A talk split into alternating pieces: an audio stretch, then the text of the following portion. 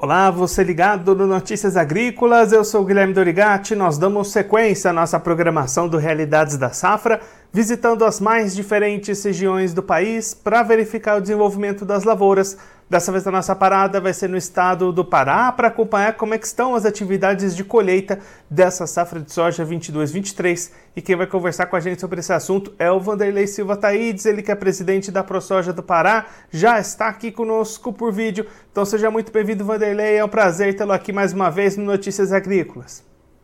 Igualmente, Guilherme. Boa tarde também.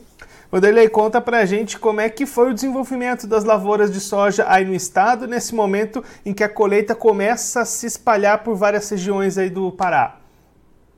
É, Guilherme, é, o estado, um estado, né, como sempre a gente fala, um estado continental, nós já estamos já com colheita evoluindo no sul do Pará, na, na 163 ali na região de Castelo de Sonhos, e aqui na nossa região de Paragominas, na região que planta um pouco mais tarde, né, Paragominas, Santarém, mas aqui mesmo a gente já tem algumas colheitas que foi dada aí, o, a largada, essas, essas colheitas que alguns arriscaram plantar mais cedo, nas primeiras chuvas, a soja precoce, a gente já está colhendo já também. E como é que foi o desenvolvimento até aqui, Vanderlei? Foi tudo bem ou teve algum problema aí pelo caminho? Olha, pelo que eu pude notar, eu tive uma visita no sul do Pará, na região de Redenção e Santa Maria das Barreiras. As lavouras estão muito, muito boas. É, parece que a chuva esse ano está na medida, por enquanto a Zavoura está desenhando um, uma, uma, boa produtividade é, em todo o estado, né?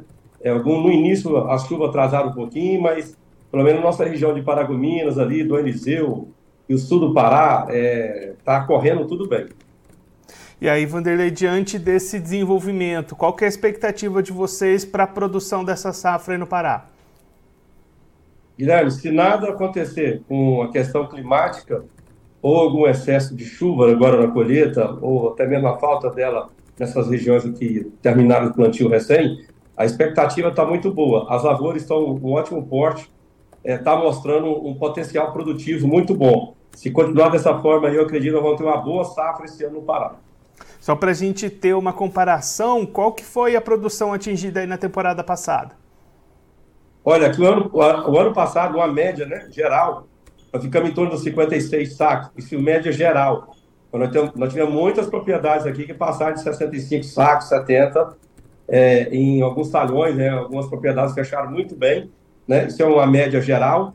É, vale lembrar, quando você fala de uma média geral aqui no Pará, é um estado novo, é um estado com, com sempre tendo é, propriedades é, inseridas, novas áreas, né, então isso aí é, a produtividade não é excelente, como em terras antigas, terras já com bastante, bastante fertilidade. Então, ainda é uma média razoável. Né? Então, é, vale citar isso aí é, para que a, a, o, o, povo entende quando a gente fala uma média de 56, 58 sacos na média geral, mas muita gente colheu muito bem aqui.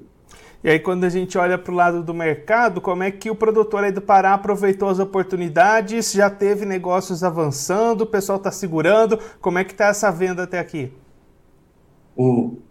Os preços é, não estão é, satisfatórios quando você se compara com o outro ano passado, né? É, para você ter uma ideia, a gente é, sempre questiona isso aqui, muita gente aguardando o mercado, é, o pessoal não está assim muito contente, com toda razão se você for gerar uma comparação do mercado passado para esse ano, é, a, a, o valor do, do, da, da, saca com o custo do ano passado, hoje soja deveria estar valendo aqui para a gente para empatar em torno de 230 reais. Né? Isso é o que a gente está assistindo aí, é 200, de 166 a 170 reais que está correndo aqui. Então já tem aí um, um débito de, de caixa aí o produtor não está digerindo isso muito bem. A expectativa é que melhore, né? O produtor sempre tem essa expectativa aí. Então, é, o pessoal está amarrando, segurando ainda, algum, poucos negócios aconteceu. E aí, Vanderlei, um ponto que a gente sempre toca aqui nesse momento de colheita, né? A logística do estado do Pará. Como é que está esse ano? Uma tendência de ser mais tranquilo do que o que a gente acompanhou em anos anteriores? A nossa logística aqui ela vai ser o seguinte: sempre quando a gente está em um estado de expansão de agricultura, nós temos sempre uma demanda de muito frete. Né? Nós temos um problema aí na 158, né, que liga ali o sul do Pará ao porto de Barcarena, também ali passa a produção do Mato Grosso, do Vale do Araguaia ali. uma estrada, a gente participou ali da, da, da viagem na semana passada, é muito triste isso. Então, nós temos ali alguns problemas de, de, de logística, né? algumas estradas paraenses também, e algumas outras localidades do estado. Então, é sempre assim, é, a gente está ainda capenga numa logística. Embora o estado do Pará é, é, é privilegiado de portos, mas a, o acesso até esses portos aí é um pouco mais complicado. Não é, não é assim uma coisa muito fácil, né? A BR-158, ali mesmo, vai ter um problema sério, né? É crônico. É anos e anos essa tortura, né? Então, em outras partes do estado também. E aí a gente tem sempre aquela expectativa, é, um ano após outro, você vai ser sanado, mas infelizmente eu assisto isso aí de camarote muitos anos e é sempre a mesma coisa. Impressionante. É o principal gargalo para manter essa expansão da produção aí no estado, né, Vanderlei? É o principal gargalo. Vai ter muita área aqui no sul do Pará que está tendo expansão na agricultura, uma região muito antiga de abertura, muitas áreas sendo transformadas de pecuária em agricultura, e a nossa logística, infelizmente, de, de Marabá ali para Redenção, para o sul do Pará, é o caos. É poucos trechos ali que o motorista tem um pouco de tranquilidade. Infelizmente, uma falta até de respeito com os usuários daquela rodovia, não só para o produtor paraense, como também o Mato Grossense que tem essa rota ali de é, escoamento aqui no porto de, de de Benevides, né? de, de, de Barcarena, né? Vanderlei, muito obrigado pela sua participação, por ajudar a gente a entender um pouco melhor esse cenário da safra de soja aí no estado. Se você quiser deixar mais algum recado ou destacar mais algum ponto que você acha importante para quem está acompanhando a gente, pode ficar à vontade. É, eu agradeço o espaço que sempre tem nos dados aqui e a gente sempre convida, né? Quem não conhece nosso estado, venha conhecer o Pará, venha dar uma volta nesse brilhante e, grandioso produtivo estado de, de grãos. Tá? Isso é a nossa dica. Mais uma vez, muito obrigado. Uma boa tarde a todos. Vanderlei, mais uma vez, muito obrigado. A gente deixa aqui o convite para você voltar mais vezes, a gente seguir acompanhando os resultados dessa colheita da soja aí no estado. Um abraço, até a próxima. Eu que agradeço. Obrigado.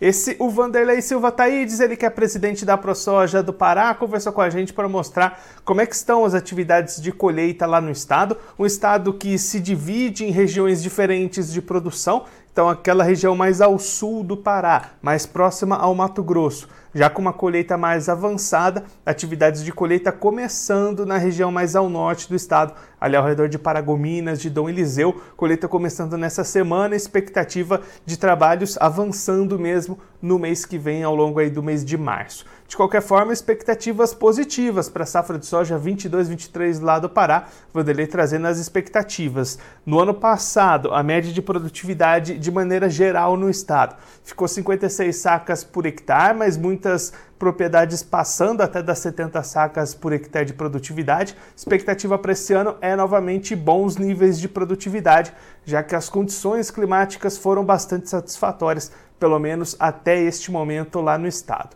O grande gargalo, a grande preocupação fica por conta da logística para o escoamento dessa produção. O presidente da ProSoja destacando as dificuldades em muitas estradas do estado, nas ligações entre as propriedades e os portos para o escoamento dessa produção, e aí, até diante disso, vendas travadas e lentas lá no estado neste momento. O presidente destacando um déficit entre aquilo que era esperado pelo produtor para ajudar a compensar os custos de produção e aqueles preços que são apresentados neste momento tem um déficit bastante grande entre esses valores e aí o produtor paraense vai segurando essas negociações, esperando que melhorias possam acontecer no mercado e aí de repente esses preços se aproximarem um pouquinho daqueles valores esperados pelos produtores do Pará. Agora eu vou ficando por aqui, mas você aproveite para se inscrever no canal do Notícias Agrícolas no YouTube. Por lá você pode acompanhar os nossos vídeos, as nossas entrevistas. Também deixe o seu like, mande a sua pergunta, o seu comentário, interaja conosco e com a nossa programação. Você também pode clicar no sininho, assim você ativa as notificações e fica sabendo de todas as novidades do Notícias Agrícolas.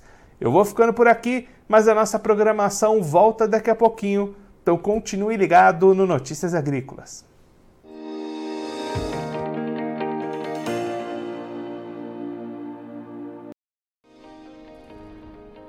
inscreva em nossas mídias sociais no Facebook Notícias Agrícolas, no Instagram arroba Notícias Agrícolas e no nosso Twitter arroba Notiagre. E para não perder nenhum vídeo, não se esqueça de nos acompanhar no YouTube e na Twitch Notícias Agrícolas Oficial.